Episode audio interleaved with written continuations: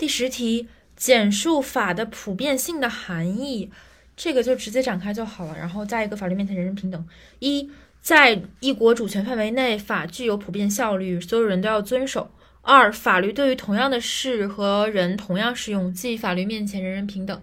第一点是直接展开，在一国主权范围内，法具有普遍效率，所有人都要遵守。第二，法律对同样的人和事儿同样适用，即法律面前人人平等。这两点。